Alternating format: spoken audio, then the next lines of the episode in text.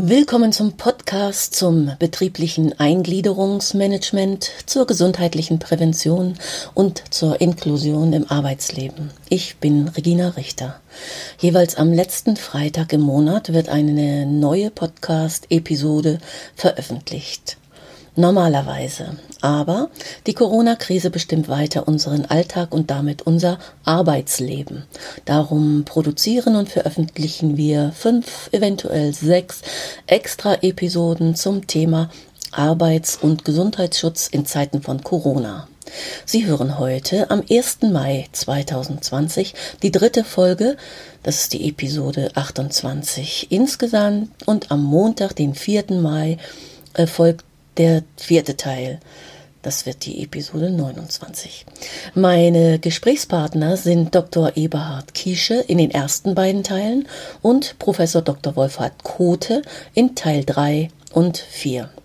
Die beiden haben einen sehr hilfreichen und wichtigen Leitfaden für Betriebe und Beschäftigte veröffentlicht, eben zu diesem Thema Arbeits- und Gesundheitsschutz in Zeiten von Corona.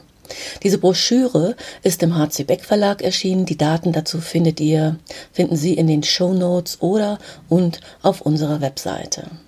Außerdem haben wir als ein gutes Praxisbeispiel den Betriebsratsvorsitzenden von Volkswagen in Braunschweig für ein Gespräch gewonnen.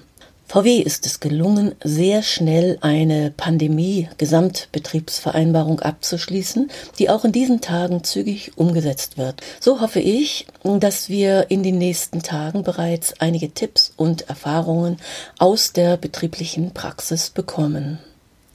Zunächst aber zu Professor Wolfhard Kote. Er ist Forschungsdirektor am Zentrum für Sozialforschung in Halle e.V. an der Martin-Luther-Universität Halle-Wittenberg und Mitherausgeber des Online-Forums Reha Recht. Darüber hinaus hat er einen reichen Erfahrungsschatz, der thematisch breit gefächert ist. Seit 92 ist er Inhaber der Gründungsprofessur Zivilrecht II an der Juristischen Fakultät der Martin-Luther-Universität Halle-Wittenberg mit den Aufgabengebieten Bürgerliches Recht, Deutsches und Europäisches Arbeits-, Unternehmens- und Sozialrecht. Es gibt von ihm zahlreiche Veröffentlichungen zum deutschen und europäischen Arbeitsschutzrecht und er hat viele Projekte durchgeführt, zum Beispiel zum Thema integrativer und kooperativer Arbeits- und Umweltschutz, Arbeitsgesundheitsschutz und Umweltschutz in Marktbeziehungen und außerdem vielfältige Veröffentlichungen zum Recht der Verbraucherinsolvenz. Er ist Mitherausgeber zahlreicher Zeitschriften. Genaueres finden Sie wie immer in den Show Notes. Inhaltlich wird es in dieser Episode und in dem folgenden um die Corona Pandemie, also es wird gehen eine Begriffsklärung und eine historische Verortung. Covid-19 und die Biostoffverordnung wird danach ein Thema sein und die Corona-Prävention natürlich. Es geht um Anforderungen an Hygiene und Schutzmaßnahmen und schließlich um FAQs, also was wäre wenn, Wolfhard Kote beantwortet vielgestellte Fragen in der Broschüre und gibt hier dazu einige Beispiele. Auch hier hoffe ich, dass Sie die manchmal mittelmäßige Technik, ich arbeite dran, Sie nicht davon abhält, für sich wichtige Erkenntnisse aus dem Gespräch zu ziehen. Wolfhard Kote habe ich zunächst danach gefragt, was ihm bei der Arbeit an der Broschüre, die hier die inhaltliche Grundlage ist, wichtig war. Ja, also es hat für uns zwei Anstöße äh, gegeben. Den ersten nenne ich die Übersetzungsfunktion. Bereits Mitte Februar ist auf der Homepage der Bundesanstalt für Arbeitsschutz und Arbeitsmedizin eine erste Information des Ausschusses für biologische Arbeitsstoffe erfolgt. Mhm. Danach ist der Coronavirus in die Risikogruppe 3 eingestuft worden. Es sind einige weitere Informationen gegeben worden. Mhm. Das ist für Insider sehr gut verständlich. Das ist eine hohe Risikogruppe und man muss sehr viel machen. Aber außerhalb eines kleinen Kreises von Insidern ist diese Information kaum verständlich. Daraus ergab sich das erste, die Notwendigkeit, das zu übersetzen. Und zum damaligen Zeitpunkt war das wichtig für alle Einrichtungen des Gesundheitswesens, nicht nur Krankenhäuser, auch Pflegeeinrichtungen, auch Arztpraxen. Und damals kamen noch viele Menschen zurück. Das heißt, an den Flughäfen, die Transport- und Kontrollbeschäftigten waren genauso damit konfrontiert und hatten überhaupt noch nie das Wort Biostoffverordnung gehört.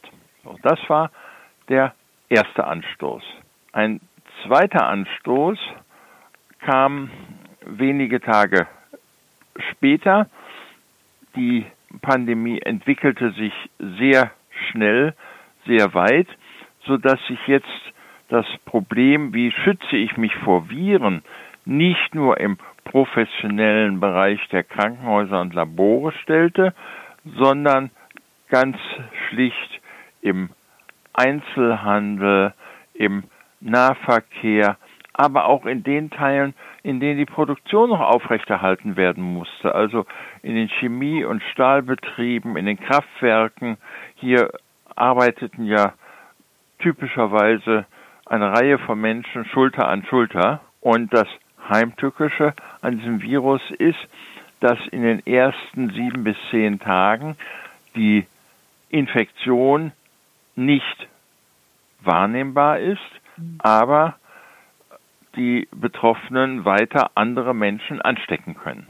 Und dadurch ergab sich jetzt die Notwendigkeit, dass in einer Reihe von Betrieben, letztlich fast in allen Betrieben, die noch tätig waren, Maßnahmen getroffen werden mussten, auf die fast niemand vorbereitet war. Und die öffentlichen Stellen in Deutschland waren Mitte März noch, ich sage mal vorsichtig, sehr zurückhaltend. Die Europäische Agentur für Sicherheit und Gesundheitsschutz am Arbeitsplatz hatte bereits am 13. März einen ausführlichen Leitfaden in englischer Sprache ins Netz gestellt, was man machen muss. Aber das hat fast niemand bei uns wahrgenommen und die zuständigen Stellen in Berlin und Bonn haben auch keine Übersetzung vermittelt. Und dadurch ergab es jetzt nicht nur eine Übersetzungsfunktion, sondern vor allen Dingen eine Informationsfunktion, die sich an sehr viele Menschen richtet, von denen die große Mehrzahl bisher noch nie strukturierten Arbeitsschutz organisiert hat. Ja, wir waren sehr froh. Der Beck Verlag hat sich sehr, sehr zügig bewegt. Wir auch natürlich. Und deswegen sind wir froh, dass es gelungen ist, äh, die Broschüre am 9. April auf den Markt zu bringen. Und es gibt sie auch als E-Book, denn in einigen Bundesländern waren ja bisher Buchhandlungen geschlossen. Ja, also ähm, deswegen hatten wir eben auch einen solchen äh, Verlag ähm, hier gewählt, der die Marktstärke hat, das sehr schnell zu vertreiben. Aber ich will gleich zur Sache selbst gehen, wo die Notwendigkeit einer so breiten Aufklärung besteht. Um Biostoffe und äh, Viren gibt es nun seit äh, vielen Jahren, aber sie machen uns generell und auch im Arbeitsschutz dadurch große Schwierigkeiten. Wir können sie nicht sehen, wir können sie nicht fühlen, wir können sie nicht schmecken. Mhm. Also bei anderen Problemen, wie zum Beispiel dem Lärmschutz oder so, mhm. da ist jedem klar, hier ist eine gefährliche Emission, wir müssen da etwas gegen machen. Bei den Viren werden wir ja erst tätig, wenn es zu spät ist. Und darum äh, haben wir hier eine, ähm, eine besondere Situation und daher spielt hier Aufklärung und Information eine außerordentlich große Rolle. Und, das haben ja inzwischen alle im Fernsehen auch gesehen, die Wissenschaft ist auch wichtig. Und ähm, so funktioniert auch die Biostoffverordnung, die im Übrigen auf dem Europäischen Unionsrecht beruht, das dem deutschen Recht lange Jahre weit voraus war. Die unsichtbaren Viren müssen eingeordnet werden nach der Gefährdung. Und das geht nur wissenschaftlich und sie werden in verschiedene Risikogruppen eingestuft, je nachdem, welche Schäden sie beim Menschen verursachen können. Und da ist die Risikogruppe 3 schon eine sehr hohe. Ja, und das war sowohl im europäischen als auch im deutschen Rahmen schon Mitte Februar geklärt. Hier konnte man sowohl auf den Informationen aus China und Korea aufbauen, als auch auf den früheren Informationen, weil wir haben ja alle zehn Jahre jetzt eine solche Pandemie gehabt. SARS, Schweinegrippe, Vogelgrippe. Also das war erstmal das Risiko zu bestimmen, war für die Wissenschaft nicht so schwierig. Es hat bloß erstmal, und das ist ein Kommunikationsproblem, auf der Homepage der Bundesanstalt für Arbeitsschutz stand das in sehr trockenen Worten und wer die Struktur der Biostoffverordnung nicht kannte, konnte mit diesen Worten gar nichts anfangen. So. Und das war eben für uns jetzt hier ähm, wichtig und deswegen ist bei Biostoffen Aufklärung und Information noch viel, viel wichtiger als bei anderen Gesundheitsgefährdungen, mhm. weil der Gegner erst einmal nicht erfassbar ist und ohne zusätzliche fachliche und wissenschaftliche Information kann man sich nicht konzentriert dagegen äh, zur Wehr setzen. Hier kommt etwas, was wir im Arbeitsschutz in den letzten Jahren breit diskutiert haben, dass es psychische Belastungen gibt, dass die für uns ein, auch ein gesundheitliches Problem darstellen können. Und hier haben wir deutliche psychische Belastungen, weil nachdem jetzt die Infektions- und Todeszahlen hochgingen, gab es eine große Beunruhigung. Es ist irgendetwas, ähm, was für uns sehr schwerwiegend sein kann, aber wir wissen eigentlich gar nicht richtig, was wir machen sollen. So. Unsere fünf Sinne erfassen es nicht und also gibt es auch in der Folge dann so ein Kontrollverlust. Aber ich bin auch keine Psychologin, Sie sind auch der Jurist, aber mhm. es ist also, das ja. scheint wirklich dann ziemlich klar zu sein. Aufklärung mhm. hilft, das spüren wir ja, ja. am eigenen Leib. Mhm. Ja. Diese Aufklärung ist wichtig und werden damit äh, Ziele verfolgt, um dann auf konkrete Maßnahmen ja. äh, und Verhaltensaufforderungen mhm. zu schließen. Also ja? unsere ähm, jetzt, wir haben das natürlich für alle betrieblichen Akteure geschrieben. Ne? Ja. Und hier geht es jetzt erstmal darum, dass man diese Gefährdung eindämmen muss. Und dazu sind natürlich die biologischen und virologischen Informationen wichtig. Das ähm, Virus überträgt sich durch ähm, Tröpfchen. Wer eine feuchte Aussprache hat, ähm, überträgt das Virus sehr schnell. In meinem schönen papierhaltigen Büro ist es sehr viel ungefährlicher, weil das Virus nur wenige Stunden auf Altpapier aushält und dann äh, in sich zusammenfällt. Auf Altpapier und damit auch auf Geld? Ja, ähm, Geld wird ja sehr mh, mm, dauernd hin und her gewechselt. Das ist ja eine, eine andere Sache. Hierzu gibt es bis heute keine mh, mm, feste Aussage und in solchen Situationen macht man das, was äh, uns die Prävention lehrt. Wir schauen, gibt es eine andere Möglichkeit, also äh, nehmen wir die Kartenzahlung mhm. weil ich gebe dem Personal an der Kasse nicht meine Karte in die Hand. Also wir kommen immer wieder zu Grunderkenntnissen des Arbeitsschutzes. Präventiver Schutz. Wir müssen möglichst früh ansetzen und wir müssen versuchen, Gefährdungen einzudämmen. Das heißt also hier, wir müssen verhindern, dass es überhaupt zur Infektion kommt. Das ist jedenfalls die deutsche Position dazu. Und deswegen gibt es jetzt sehr einfache Regeln, die sich ja auch in der Öffentlichkeit inzwischen herumgesprochen haben. Also der Grundsatz der sozialen Distanz, des Abstandes äh, zwischen Personen. Muss man jetzt überlegen, wie setzt man das organisatorisch um? Und äh, inzwischen sind ja jetzt einige Wochen vergangen und Betriebe mit einem guten Arbeitsschutzmanagement haben das sofort in Angriff genommen. Es gibt einen Bericht eines großen Medizintechnikherstellers. Der muss ja jetzt weiter produzieren. Er muss ja seine Beatmungsgeräte in noch größerem Tempo als bisher äh, auf den Markt werfen. Hat man jetzt die äh, Produktion so umgestellt, dass es einen Abstand zwischen den verschiedenen Arbeitsplätzen gibt.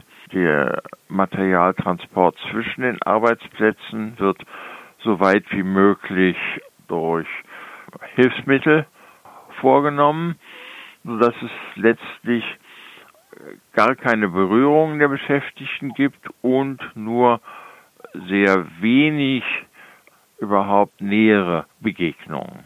Eine weitere Maßnahme, die in solchen Betrieben äh, dann auch sehr zügig vorgenommen worden ist, betrifft die Umorganisation der Pausen, der Pausenräume und auch der Arbeitsschichten. Also dieser Medizintechnikhersteller hat die Schichten verkürzt auf siebeneinhalb Stunden. Es gibt keine persönliche Schichtablösung, sondern die einen haben den Arbeitsplatz und die Sanitärräume verlassen und dann kommen erst die anderen. Arbeitsschutzrechtlich ist das einfach. Diese halbe Stunde ist ja verursacht durch den Arbeitsschutz und sie muss deswegen auch vom Arbeitgeber bezahlt werden. Es werden also weiter acht Stunden dort bezahlt, aber es findet nur siebeneinhalb Stunden Arbeit statt. An die Beschäftigten führt das insoweit zu weiteren Anforderungen. Per Telefon oder per Skype müssen dann bei der Ablösung nochmal mögliche Problemfälle, Störfälle äh, kommuniziert werden. Also das, was sonst normalerweise im Gespräch face-to-face -face gemacht würde. Ne, so ist also dort die, mm, das gesamte Schichtsystem umgestellt worden. Und dann ergibt sich weiter daraus, hm, dass man auch die Pausenräume äh, jetzt hier anders nutzen muss. Es muss also so äh, sein, äh, dass jetzt nur noch eine begrenzte, von vornherein festgelegte Zahl von Personen sich überhaupt im Pausenraum aufhalten kann. Und ähm, hier kam äh, in dem Betrieb zugute, die Angestellten waren, also die Verwaltungsangestellten waren jetzt überwiegend im Homeoffice und dadurch waren jetzt mehr Plätze frei. Okay, ich gehe mal davon aus, dass äh, in dem von Ihnen, von Ihnen geschilderten Beispiel jetzt, in dieser Medizintechnikherstellung, äh, dass die eine Gefährdungsbeurteilung hat. Ja. Das ist ähm, klar. Im Vorteil waren natürlich alle die Betriebe, die erstmal grundsätzlich eine Gefährdungsbeurteilung haben. Man muss jetzt natürlich eine aktuelle Gefährdungsbeurteilung machen, weil erst jetzt natürlich klar ist, dass es hier um Covid-19 geht und welche Eigenschaften Covid-19 hat. Das war im Prinzip seit dem 19. Februar durch die Mitteilung des Ausschusses für biologische Arbeitsstoffe klar, ähm, denn in der Biostoffverordnung sind jeweils Informationen, was bei den verschiedenen Risikogruppen zu beachten ist. Mhm. So, Risikogruppe 3 ist schon ganz schön gefährlich. So, das heißt, da muss man eine Gefährdungsbeurteilung machen. Und ich habe sie ja versucht, jetzt schon ganz vereinfacht hier darzustellen, ne? dass wir sagen, die Gefährdung liegt in der Übertragung des Virus durch Tröpfcheninfektion. Eine zentrale Maßnahme ist deswegen die Organisation sozialer Distanz. Und das muss jetzt praktisch für den gesamten Arbeitsalltag durchgespielt werden. Was bedeutet das bei der Produktion? Was bedeutet das in den Pausen? Was heißt das für die Sanitärräume? Also es muss jetzt einfach der gesamte Arbeitsalltag unter diesem Gesichtspunkt nochmal durchdacht und natürlich auch geändert werden. Wer macht das im Betrieb? Normalerweise gibt es ja äh, einen Arbeits- äh, und Gesundheitsausschuss. Ja. Mhm. Die sind dann auch verantwortlich dafür. Ja, also ähm, wir haben ein doppeltes System des Arbeitsschutzes in Betrieben. Grundsätzlich ist der Arbeitgeber verantwortlich. Er weiß aber natürlich nicht alles. Dafür hat er Berater. Die wichtigsten sind betriebsärztlicher Dienst und Sicherheitsfachkräfte. Und äh, in den klassischen Biobetrieben, wenn ich mal so sagen darf, in einem großen Labor hat man auch eine Sicherheitsfachkraft, die schon Fortbildung zu Biostoffen gemacht hat. Ne? Da ist das dann einfach. Dann äh, sind all die Sachen, die ich hier erläutert habe, gehen nur im Wege der Mitbestimmung zusammen mit dem Betriebsrat. Und dann haben wir eben ein Gremium, das ist der Arbeitsschutzausschuss.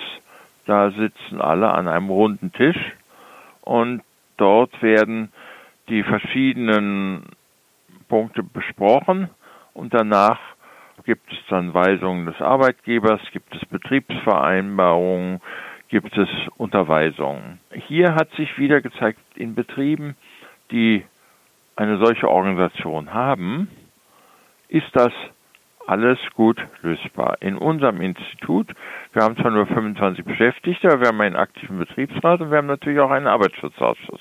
Und wir haben vor einigen Wochen im Wege der Videokonferenz noch einmal eine aktuelle Sitzung des Arbeitsschutzausschusses gemacht und haben dort alle die bei uns noch äh, durchzuführenden Maßnahmen besprochen. Das mhm. ist in unserem Institut einfach. Wir haben kaum Publikumsverkehr. Ne? Mhm. Dadurch haben wir kommen relativ wenig äh, Personen bei uns in das Büro, die Viren abliefern wollen. So wollen. Aber das muss natürlich überall erfolgen. Mhm. Und ähm, dazu haben wir eben mh, hm, gut organisierte Betriebe, die kriegen das jetzt die machen das einfach so weiter. Ne? Und wir haben jetzt seit wenigen Tagen im Netz eine sehr ausführliche Betriebsvereinbarung von VW, denn auch VW möchte die Produktion wieder etwas anlaufen lassen. Die haben wieder genau dieselben Punkte, die ich da vom Medizintechnikhersteller, wo es auch Betriebsvereinbarungen gibt, erläutert habe. Ähm, Organisation sozialer Distanz, Änderung des Schichtsystems, Organisation der Pausen, Sanitärräume. Ja. Das sind sozusagen die Brennpunkte, die wir überall haben. Mhm. Hm, wir sind in unserer Broschüre sehr zurückhaltend zu einem intensiv diskutierten Thema Masken und persönliche Schutzausrüstung. Ähm, hier muss man hm, sehr differenziert sein. In den Krankenhäusern brauchen wir hochwertige ähm, Schutzausrüstungen, die beide Seiten schützen, sowohl das medizinische Personal als auch die Patienten. Das ist ein mittleres Drama. Auch hier war schon Ende Februar bekannt, dass die Vorräte in Deutschland nicht ausreichen. Es hat aber vier Wochen gedauert, bis die Bundesregierung sich jetzt um die eigene Produktion von Masken gekümmert hat. Das war schlecht, denn Ende Februar war in den USA noch Arroganz und Ignoranz üblich. Das heißt, dieser wichtige Konkurrent auf dem Weltmarkt war noch gar nicht erschienen. Da gab es noch einiges zu kaufen. Jetzt ist es schwierig, weil, ähm, darf mal was Grundsätzlicheres sagen, diese jetzige Pandemie hat die Grenzen der Ökonomisierung des Gesundheitswesens gezeigt. Ne? Der auf dem Markt findet jetzt äh, Catch as Catch Can statt. Und ähm, deswegen ist ja auch die rechtliche Antwort eine andere. Die verlangt, dass es zu solchen Dingen Planung gibt. Und damit kann man nicht jeden Virus vorher einplanen. Aber man kann wenigstens eine bestimmte Menge an Schutzausrüstungen lagern. Das ist eine ganz wichtige Aufgabe. Und mein Kollege Eberhard Kiesche, mit dem ich ja dieses Buch zusammen gemacht habe, hat im Jahr 2010, also vor kurzem, einen Aufsatz veröffentlicht über Pandemieplanung. Gab von seiner äh, Bundesbehörde für Bevölkerungsschutz eine sehr ausführliche 200 Seiten lange Information und Checkliste, was Betriebe bei der Pandemieplanung beachten müssen. Und er hat das dann in einem einfachen Aufsatz etwas übersetzt, ne? Mhm. was man machen müsste. Da ist bloß dummerweise in den letzten zehn Jahren wenig passiert, sodass wir also bei den persönlichen Schutzausrüstungen dann Anfang März in eine schwierige Situation hineingeraten sind. Ja, und das alles wieder besseren Wissens. Nicht auflegen, nicht zum Vortrag.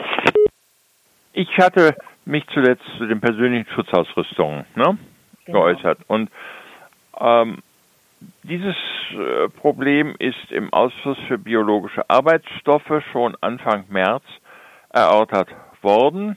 Und man hat da eine pragmatische Lösung getroffen. Man hat gesagt, wir brauchen die qualifizierten Schutzausrüstungen in den Einrichtungen des Gesundheitswesens. Mehr haben wir nicht. Dann gibt es, es hat es eine äh, weitere Vorschlag gegeben, dass bestimmte Schutzausrüstungen auch zweimal verwendet werden können, allerdings nur nach vorheriger präziser Unterweisung, mhm. weil sonst das Gegenteil kommt. Sonst führen, führt es zu mehr und nicht zu weniger Infektion. So. Für alle anderen können wir mit einfach Ausrüstungen etwas machen. Das schützt den, der sie trägt, überhaupt nicht, sondern es schützt oder nur ganz wenig.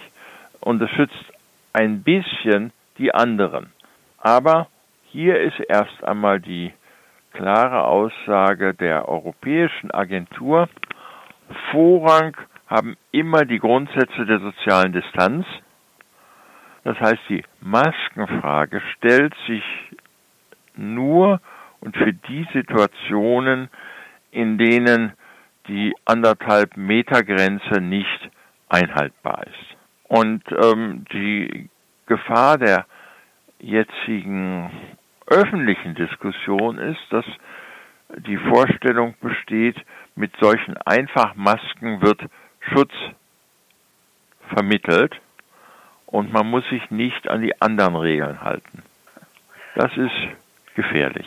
Ja, und immer die Grundsätze der sozialen Distanz. Natürlich, das andere ist auch, um, man, man fasst sich eben nicht mehr ins Gesicht. Ne? Man muss verhindern, um, dass uh, irgendwie der Alltagsschmutz auf die Schleimhäute kommt. Also deswegen haben wir auch an unserem kleinen Institut, ähm, wer, am, wer wirklich über den Eingang hinausgeht, der hm. Briefträger musste die Post nur noch auf die Treppe legen. Aber ähm, der äh, kommt erstmal am Desinfektionsmittel vorbei und desinfiziert seine Hände, äh, weil er ja jetzt erstmal aus der ähm, nicht sanitären Außenwelt kommt. Mhm. Ja, also ich komme mal zurück auf die, Ihre Frage nach der Aufklärung. Wenn es eine sachliche Information gibt, wo auch nicht mit Ängsten und Aufregungen gearbeitet wird, dann halten sich in Deutschland in einem beachtlichen Umfang die Menschen daran. Wir haben ein so diszipliniertes Umgehen mit diesen Gefährdungen. Ne? Das kann man auch für die Zukunft einfach ähm, sich klar machen. Die Menschen sind in erster Linie ein Potenzial und nicht eine Gefährdung. Sie setzt natürlich voraus, dass es eine sachliche Information gibt. Aber da gibt es solche und solche, ich meine, auf die Verschwörungstheorien im Netz brauchen ja, wir nicht weiter ja. einzugehen. Äh, man muss Gut. eben halt wirklich gucken, dass man die Quellen, die seriösen ja. Quellen sich ja. aussucht und dazu gehört insbesondere wirklich Ihre Broschüre. Das kann ich an dieser ja. Stelle ja. nochmal deutlich sagen. Gut. Mhm.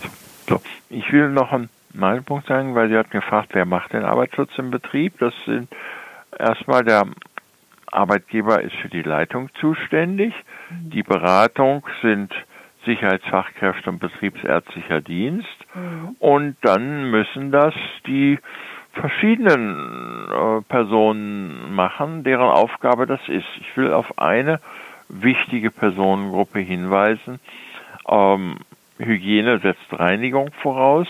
Das Reinigungspersonal ist eine wichtige Gruppe, die man auch wertschätzen muss für ihre Arbeit.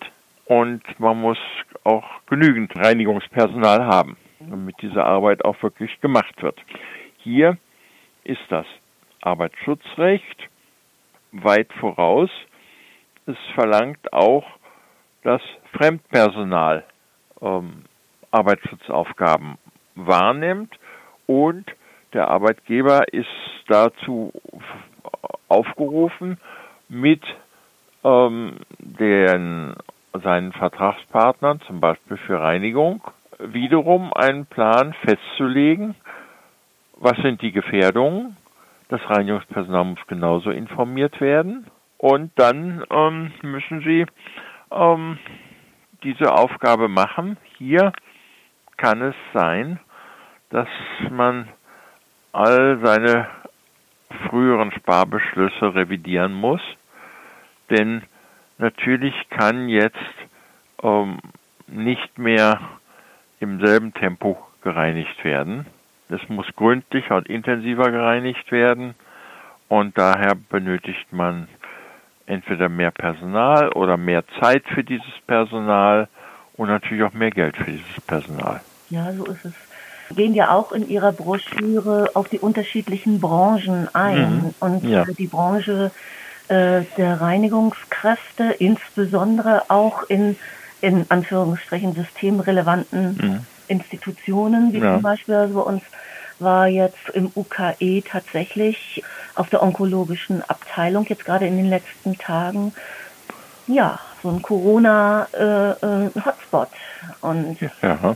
ließ sich dann als ältester Virenträger eine externe Reinigungskraft mhm nachweisen. Die stehen immer unter Druck. Ich kenne das. Ja. Ich kenne auch das Unternehmen. Und müsste man in solchen Fällen nicht auch tatsächlich eine regelmäßige Testreihe veranlassen mhm. oder?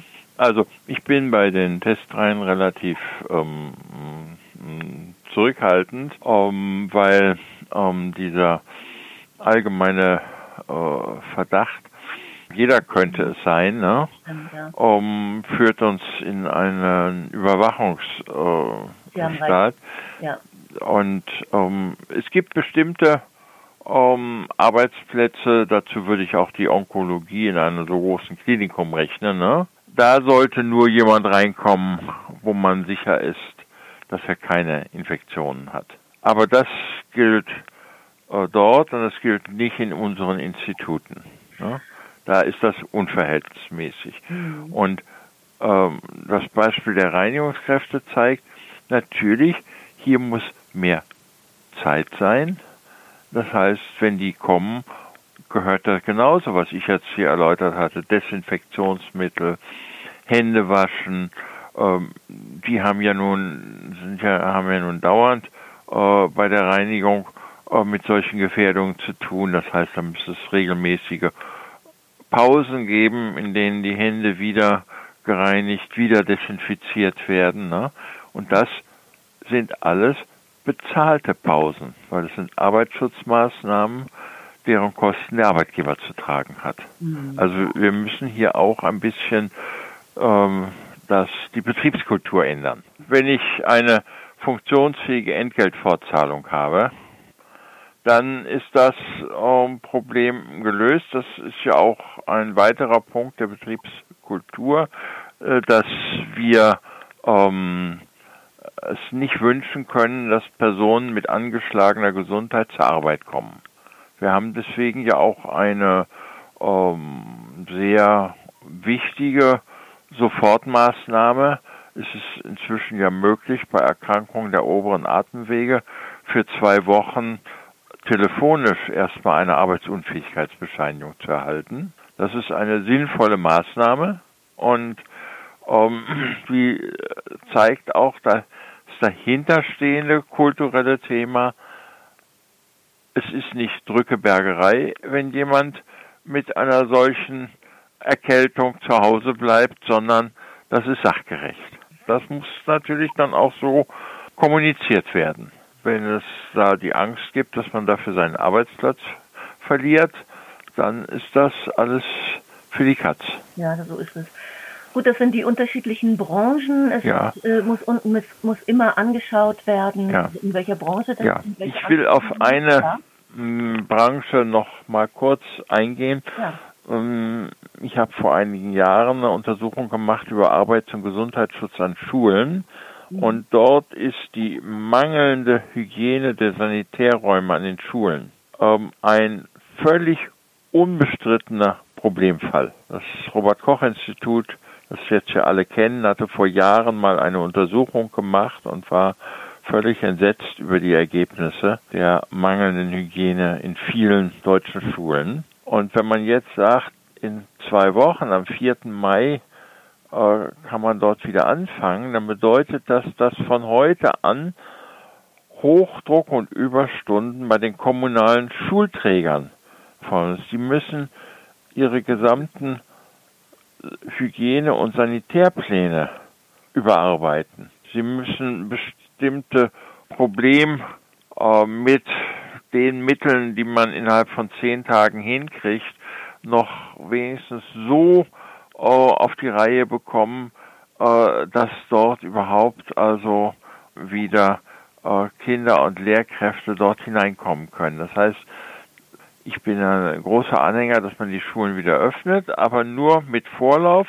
Und dieser Vorlauf bedeutet aber, dass die, die für den Arbeitsschutz dort zuständig sind, die für Hygiene zuständig sind, Tag und Nacht arbeiten müssen. Mhm.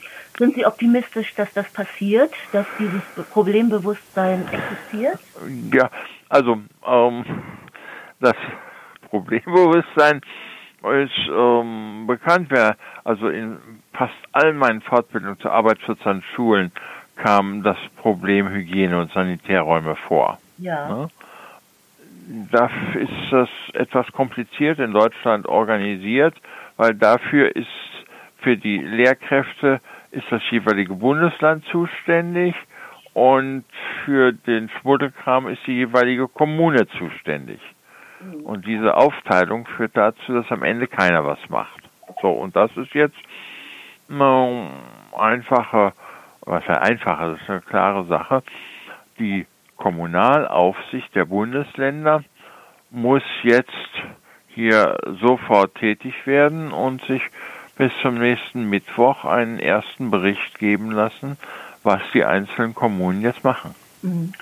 Wäre die Aufgabe der Eltern da auch nachzufragen, ob da was passiert, ne? Ja, das ist klar. Die Zivilgesellschaft ist immer ein wichtiger Faktor. Ne? Mhm. Und ähm, natürlich können die Eltern da auch ähm, sich, äh, sich dazu äußern ne? und auch versuchen, öffentlichen Druck äh, zu machen. Ne? In der jetzigen Situation ist ja die Zivilgesellschaft nicht ausgeschaltet. Ich bin sehr froh, dass das Bundesverfassungsgericht jetzt nochmal klar entschieden hat. Auch in diesen Zeiten kann man demonstrieren. Ne? Man kann eben mit einem gewissen Abstand demonstrieren. Das ist übrigens der Demonstrationszug dann länger. Und das gehört natürlich zu den vielen Dingen, weil wir haben im Moment eine gewisse Gefährdung der persönlichen Freiheiten und ähm, Deswegen ist die Zivilgesellschaft ein wichtiger Faktor. Soweit der erste Teil des Gespräches mit Professor Wolfhard Kote. Den zweiten Teil hören Sie am Montag, den 4. Mai. Dann machen wir dann da weiter an der Stelle äh, der Zivilgesellschaft. Die geht dann über in das Thema Mitbestimmung. Bleiben Sie bis dahin gesund und achten Sie auf sich.